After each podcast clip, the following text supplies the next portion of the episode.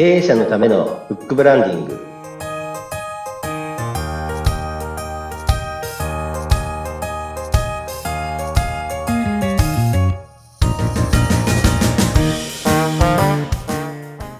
こんにちは。出版ファーストコンサルタント高林智です。インタビュアーの勝木陽子です。こんにちは。こんにちは。さあ、高林さん、前回はとても面白い弱者の戦略、ランチェスター経営戦略というお話をお聞きしました。はい、今回もはい。今回もですね、弱者の戦略、あの、ランチェスター経営戦略をもう少しあの、はい、えー、深掘りさせていただきたいなと思います。はい、お願いします。はい。あの、我々あの出版ファーストコンサルタントとして、ブックブランディングっていう、うん、経営者のためのブックブランディングとありますけども、こちらあの、絡めて話しますと、まずですね、あの、起業したての方が本を出すっていう時に、やはり書くことがないんじゃないかとかですね、何書いていいんじゃないかってわからない時にですね、あの、例えば本を出すことによって、圧倒的に他の同じような時期に、あの、起業された方とは、完全にこう、本出してるか出してないか。これ差別化になるんですね。あの、いわゆる、ホームページとかランディングページっていうのは、比較的、あの、ハードルが低いんですね。うんうんうんやはりこう、皆さんこう、やってます。あと、出しても皆さんやってる。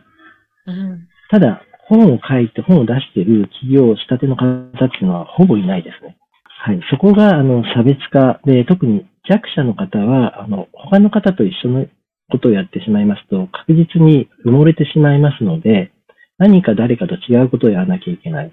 ただ取り扱っている商材が同じだ、同じ起業したっていう時に、どうやって自分が差別化するかって言ったら、例えば本を出して自分のことを全て知ってもらうと。知ってもらった上で、接近戦、近い人に、あとは近くの地域だけにまあ、広く全国で、全国でこう、あの、やるとしましても、やる術がない時にどうやるかっていうのもありますけども、自分の手の届く範囲で、まず自分を知ってもらって、そこの知ってもらった中で自分が1位になると。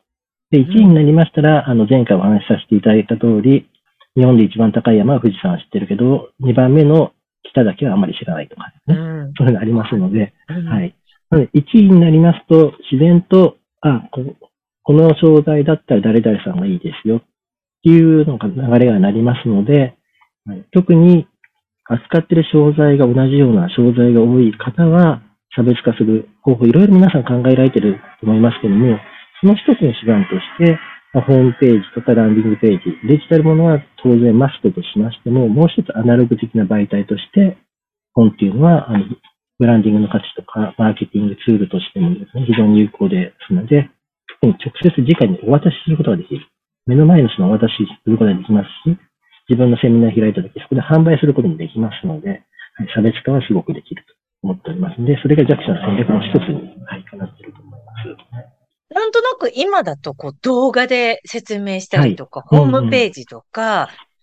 うんうん、て、え、本？っていう感じになりそうなんだけれども、うん、その辺はどうですか、はい、あの、ホームページで動画とかですね、そういうのもすごく有効だと思います。うん、ただ動画一つに頼ると、あの、動画サイトっていうのはいつ消されるかわからないです。うん、はい。確かに。あの、例えば YouTube 載せたとしても、あの、アカウントが消されたりとかですね。あと、Twitter なんかにしてもいろんな問題が問題があるとかいう話も聞いたことありますので、ただ本の場合でしたら、あの、こちらの国会図書館で永久保存されますし、はい。あの本って永久になくならないのがありますので、そういうところをですね、うまく両方、どっちかがいい、どっちかが悪いではなくて、両方うまく使って、この場合は動画の方がアピールしやすい、本能がいいっていうのがありますので、はい。そういう効果的な使い方がいいかなと思いますね。確かにそうですね。あの、これだけとか、そ、それだけとかっていうんじゃないし、こっちは悪いとか、こっちはどうだっていうよりかは、いろいろこう、いろんな形でこうアピールしていくっていうところの一つとして本っていうのはありかもしれないですよね。そうですね。はい。はい、特にあの、1対1、対面された時にですね、あの、まあ、動画とかこういうホームページ作りましたっていう名刺の裏でこう QR やるっていうのも非常にいいと思います。ただ、そこにプラスであの本出しました、本を渡すっていうところの、これの差別化っていうかですね、あの、人と違うことが若干できるということになりますので。で、毎日あの、本を出される方って非常に少ないですので、はい。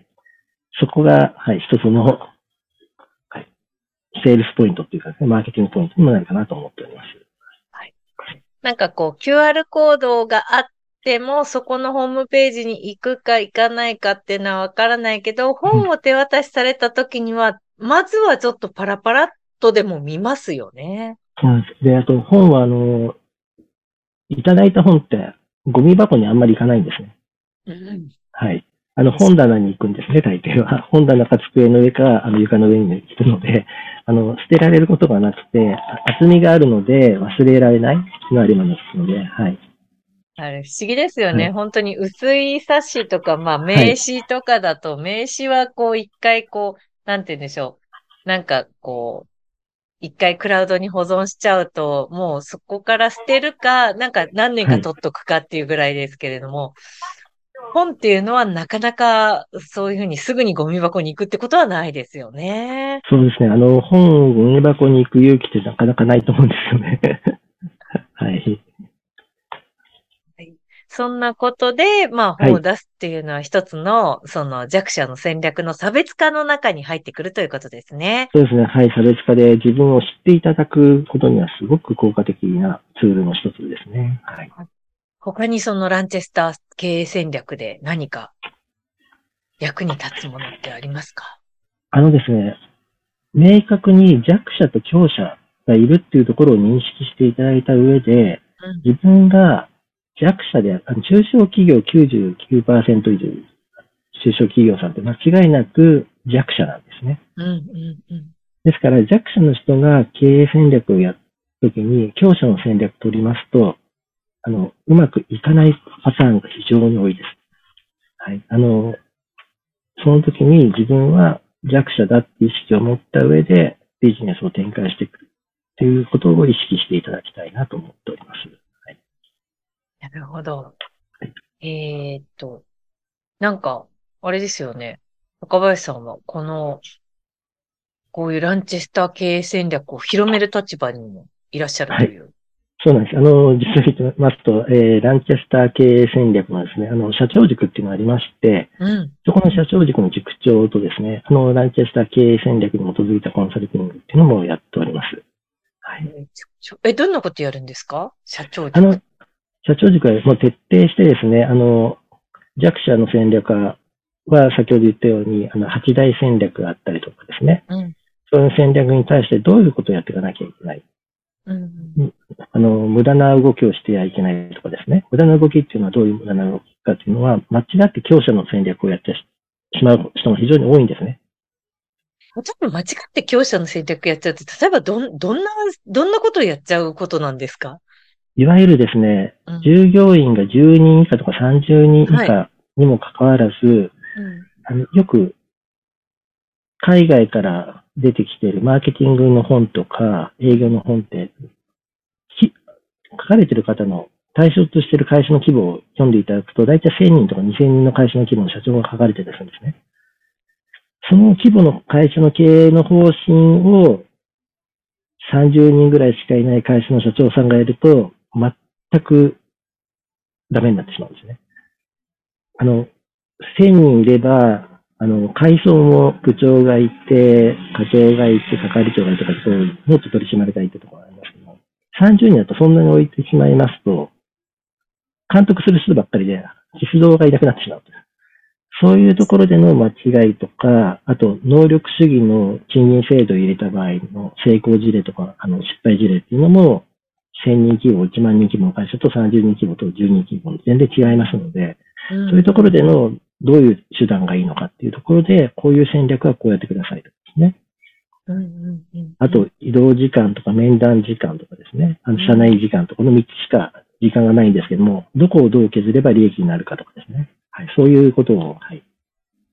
知っていただくっていう勉強会をしております。いやー、塾長さんだったんですね。これからもちょっといろいろとお話聞いていきたいなと思うんですが、はい。まず、このランチェスター経営戦略、まあ、初めて聞いたっていう人もね、まあ、なんとなく知ってるよっていう人にも、なんか役立つ、ちょっと本というか、はい。これを読めば、まず大丈夫だぞっていうものがあれば教えていただけますか？そうですね。あの、断出した経営戦略で、あの、もう大御所で武田洋一先生っていらっしゃるんですけども、まあ、武田洋一先生の、まあ、こう、弟子の山口治先生って、私の、私の先生になるんですけども、その方が書いた、あの、たった1枚のシートで利益を3倍にする仕組みっていう本がありまして、はい。はい、こちら、この間の、あの、メンバーで読書会っていう読み比べをやったんですけども、やはり原理原則が書いてありまして、で、いろいろな事例、事例も数多くありますので、これは非常に勉強しやすいかなと思いますので、はい、ぜひ参考として、あの、後ほどあの、URL 載せときますので、はい。参考にしていただければいいかなと思います。はい。はい。これはどういうところが一番、あの、おすすめなんでしょうか？高林さん。これはですね、あの、先日先生が言われたんですね、先生自体が独立して5年目ぐらいの時に書かれた本で、あの、今読むとちょっと恥ずかしいとか言ってたんですけども、あの、本当にですね、ランチェストの原理原則が書かれているのと、事例が結構豊富に載っていますので、あの、こういう企業さんが、えー、小売業の、小売業の戦略とシートの作成とかですね、大手量販店の真似をしてはいけないとか、そういうところはこう、こまめに書かれているっていう事例が多く載っております。これ今から起業しようっていう人にも読めますかね？あ、あの、非常に参考になると思います。で、実際あの、一緒に勉強している仲間もですね、あの、昨年、あの、経営、あの、独立した方も、この1枚のシートっていうのをしっかり書き込んで、あの、経営にプラスにしているという話も聞いておりますので、はい。十分使えますので、はい。はい。ぜひ読んでいただきたいなと思います。はい。今回も面白いお話をお聞きしたんですけれども、はい、次回もね、ぜひ楽しみに、えー、していただきたいなと思います、はい。経営者のためのブックブランディング、お相手ははい。出版ファーストコンサルタントの高林智と、インタビュアーの勝木陽子でした。それではまたお会いしましょう。さようなら。さようなら。